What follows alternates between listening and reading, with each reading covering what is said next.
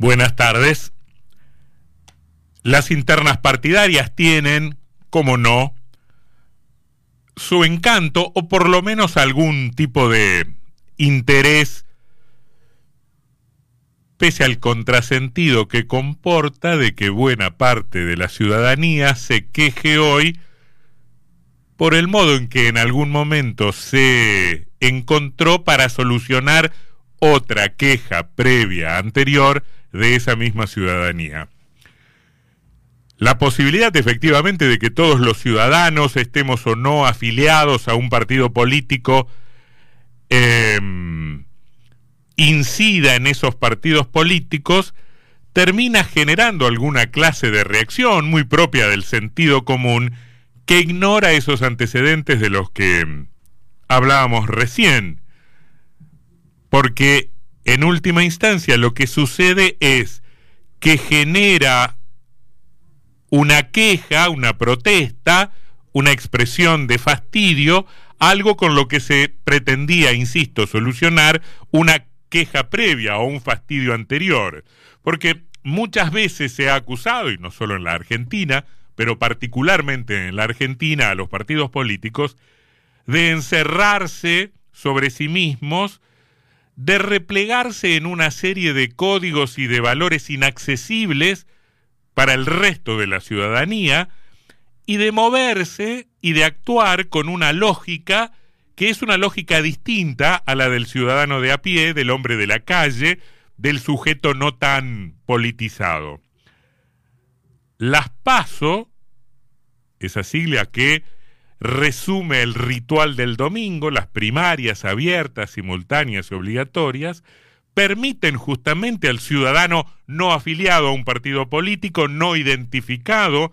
abiertamente o de manera permanente con una fuerza política,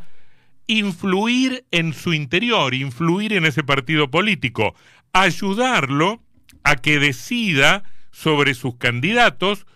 no solo según esos códigos impugnados en su momento, cerrados y hasta a veces sectarios, sino también atendiendo a las demandas de un sujeto, el pueblo todo, o sea, no solo los afiliados a ese partido político, a que, al que finalmente eh, se pretende representar. Es cierto, cuando las cosas vienen mal, cuando las demandas están insatisfechas, cuando la democracia no es capaz de ser productiva y de entregar resultados positivos, sobre todo en el plano material, al ciudadano no hay producto que lo satisfaga, no hay cosa que le venga bien. Antes le molestaban los partidos encerrados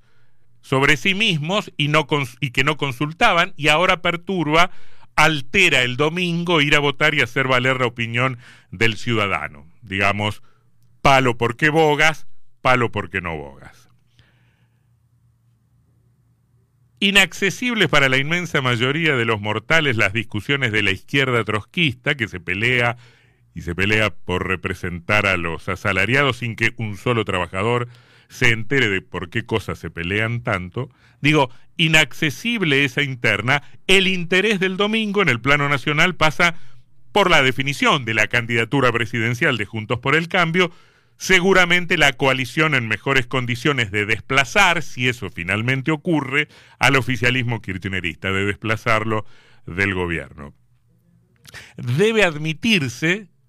que en un tiempo relativamente despolitizado, en el cual hasta los dirigentes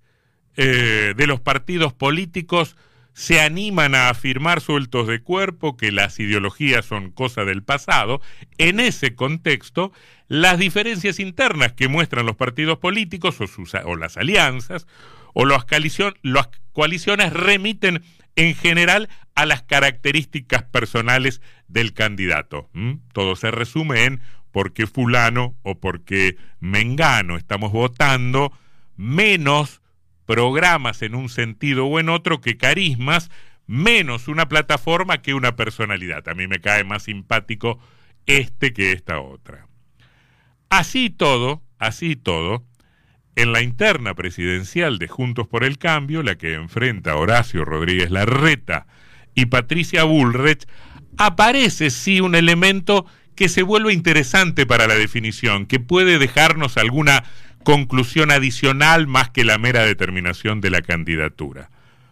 No se trata tampoco acá de un programa, ambos coinciden más o menos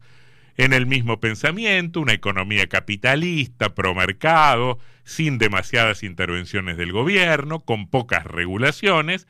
eh, no en el programa en sí, sino en el modo de aplicarlo. Coinciden en el programa, no en el estilo de gobierno que proponen uno y otro. Rodríguez Larreta habla de la búsqueda de consensos. Bullrich de la imposición de ese mismo programa. Rodríguez Larreta cree que hay que buscar acuerdos con la oposición. Bullrich dice, en cambio, que hay que imponer, como sea, la legitimidad de origen de ese gobierno para forzar los cambios. La verdad a mí me parece un debate muy interesante, muy interesante, eh, que es mucho más que teórico, es más que teórico porque además se da con actores concretísimos en circunstancias concretísimas. E importa cómo se resuelve ese debate, porque la definición no solo va a afectar a las fuerzas políticas directamente interesadas, las que integran Juntos por el Cambio, sino al sistema político todo, al funcionamiento institucional de la Argentina. En ese plano, la idea de Bullrich de imponer el programa, de imponer el programa, porque saben ambos que la oposición despertará del adormecimiento de estos años, donde parece absolutamente indolente al dólar a 600 o a la inflación de casi 120% anual o al incremento de la pobreza o al deterioro de la situación social y al aumento de la indigencia. Digamos, son todas circunstancias que sobre todo los sindicatos, tanto los de la CGT como, como los de la CTA, han prácticamente ignorado en este tiempo y el oficialismo, por supuesto, el oficialismo justicialista, no está en condiciones de protestar porque está ocupado en gobernar. Digo, de este adormecimiento en cuanto al, al, al, al, grito de la calle frente al deterioro social se saldrá seguramente por, por, por, arte de magia si eventualmente Juntos por el Cambio accede al gobierno en el mes de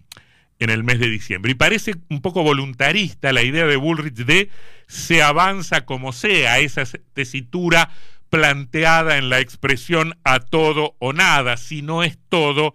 es nada. O sea, si no se avanza a toda velocidad y con toda la determinación posible, el gobierno que viene, si se detiene en componendas y en acuerdos, no podrá eh, implementar su programa de cambio o lo que ellos entienden que es un programa de cambio. Digamos, lo de Bullrich hoy se parece muchísimo a la fórmula que Macri planteó en un, su momento, hace un par de años, cuando le preguntaron eh, qué haría diferente en caso de acceder a un segundo turno, a un segundo gobierno. Respondió Macri, haría lo mismo para más rápido, lo mismo pero más rápido. Bueno, Bullrich está encarnando hoy eso sin atender al escenario, sin eh, haciendo casi un planteo de laboratorio, sin atender las cuestiones prácticas, concretísimas y hasta de relaciones de fuerza que van a condicionar a su gobierno o, a cualquier gobierno em, eh, que asuma en diciembre. Probablemente el gobierno peronista tendría otras dificultades, otros condicionamientos, pero no se puede pensar que uno va a gobernar sin condicionamientos y llevando hasta el extremo de lo posible su, su voluntad. Em, eh, Bullrich parece no atender el escenario, entre otras cosas porque la experiencia de Macri nos dice que Macri pudo llegar al final de su mandato toda una proeza para un gobierno no justicialista, justamente porque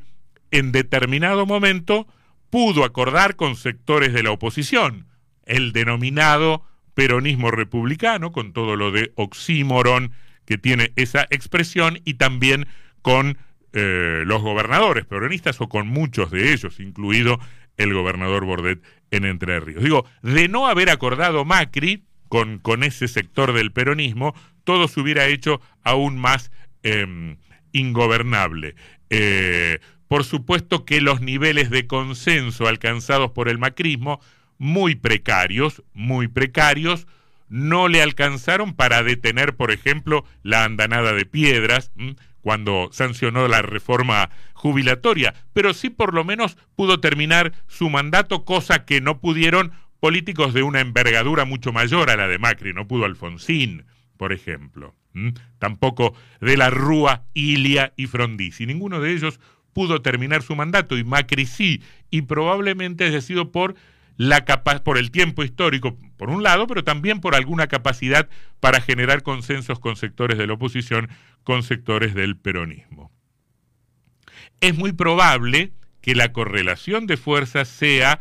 a partir de diciembre, con un eventual triunfo de la oposición, más pareja que la de 2015. Incluso si gana el, el peronismo nuevamente, deberá gobernar con un, con un Congreso probablemente mucho más equilibrado y con unas cuantas gobernaciones que hoy están en su poder, habiendo pasado a manos de, la oposición. Digo, em, aún así, aún así, aún así atendiendo ese escenario relativamente más equilibrado, luce como un deseo altamente improbable y hasta imposible, según dicta o enseña la historia, gobernar según la voluntad propia, llevar hasta el final el deseo último del gobernante, medio a los empujones, imponiendo y no acordando, mandoneando y no consensuando. La verdad parece bastante difícil, es casi una invitación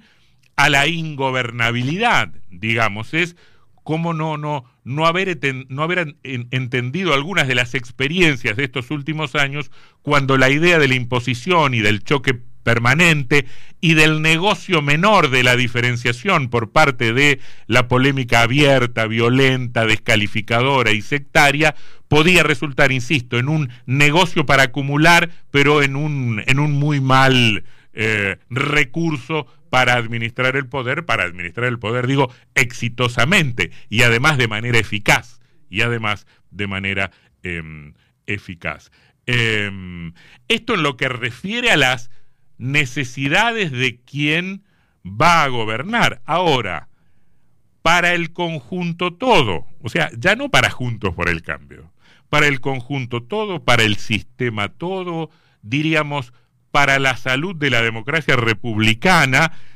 siempre será preferible eh, apelar a determinadas fórmulas de consenso porque son las que no desprecian ninguna opinión o no desprecian todas las opiniones, ni la de los opositores, y que además permiten alcanzar niveles de compromiso y niveles de legitimidad que otorgan fortaleza a la medida de gobierno, medidas difíciles, con sesgos impopulares e incluso medidas populares que necesitan atravesar momentos de dificultades, reclaman, yo diría, exigen niveles de consenso que por supuesto son despreciados por quien piensa que gobernar es imponer, siempre imponer y solo imponer.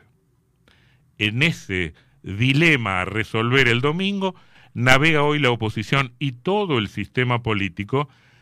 podrá resolver acaso por primera vez a través de una elección